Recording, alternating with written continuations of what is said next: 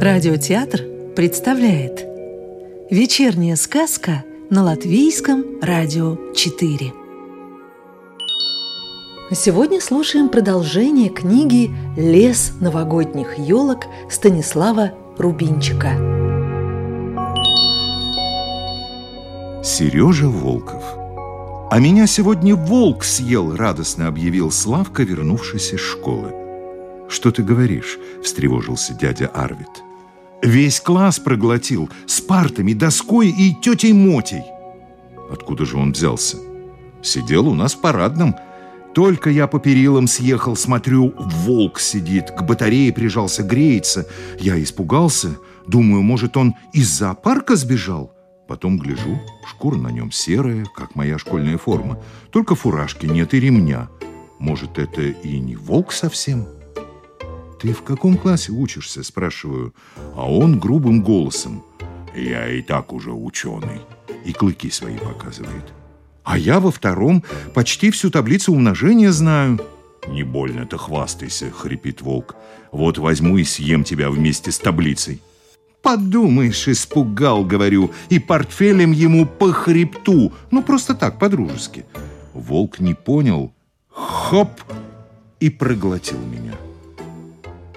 В общем, в школу ты не попал? Нет, был, только опоздал немного. Я сразу так и подумал. Опоздаю. Зоя Михайловна опять скажет. Вечно, Соколов, с тобой что-нибудь происходит. А я тут при чем?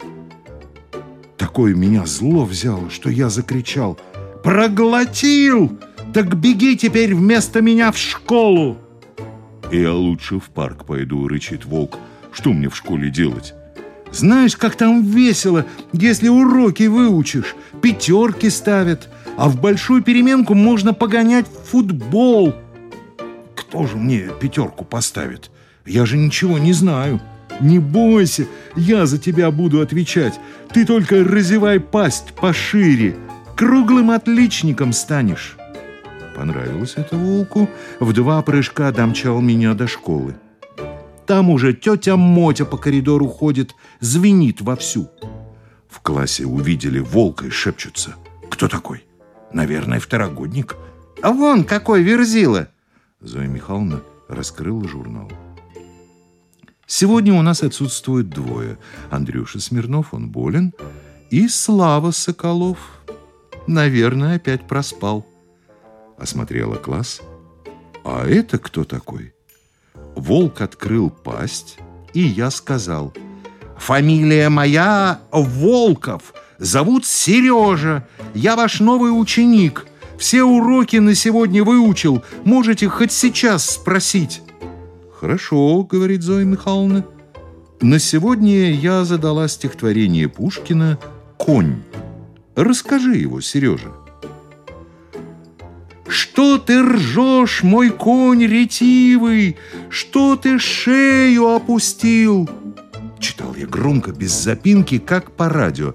Зоя Михайловна говорит, «Молодец, Сережа, пять».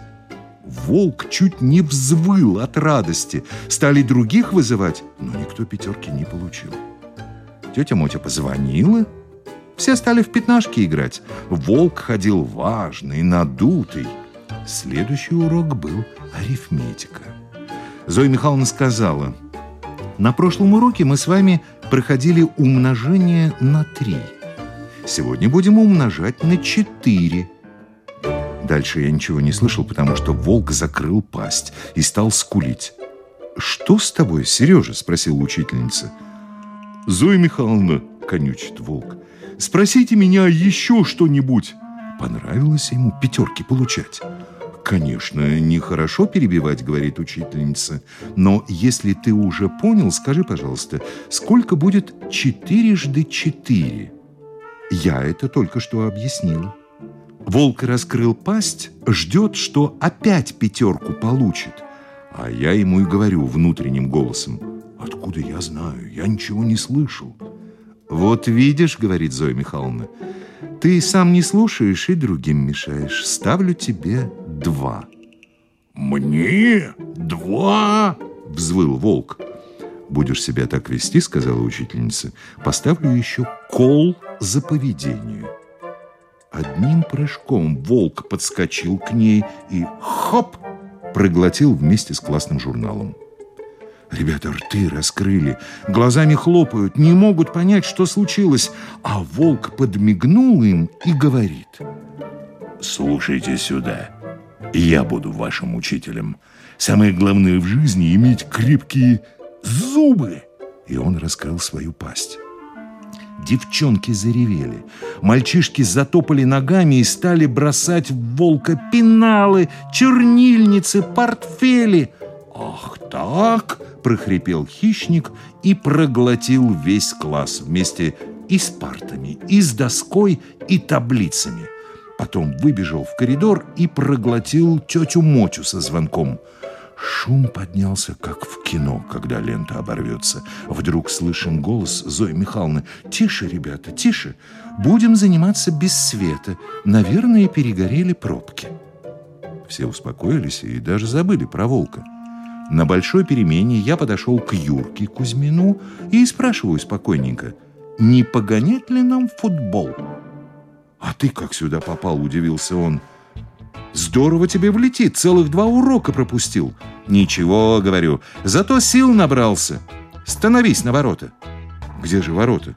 «Да вот между этих двух клыков можно». Юрка стал на ворота. Я разбежался, как дам по мячу. Бум, трах, виск! И сразу стало светло. «Тетя Мотя!» — завыл волк. «Звоните скорей! Пусть выходят!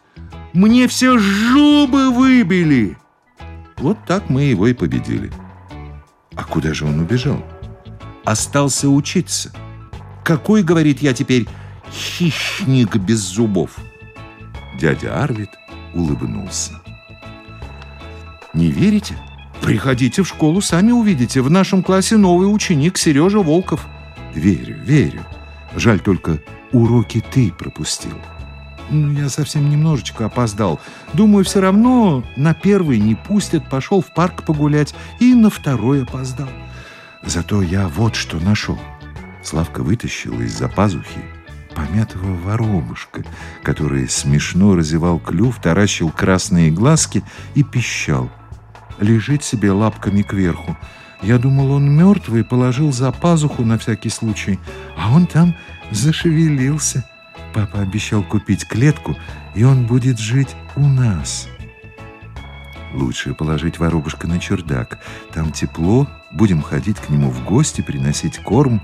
Оттуда он улетит, и все. Если ты с ним подружишься, не улетит. А не понравишься, найдет себе другого друга. Кого же такой маленький может найти? Обещай не сажать его в клетку, и я расскажу тебе, как один воробушек – нашел себе друга.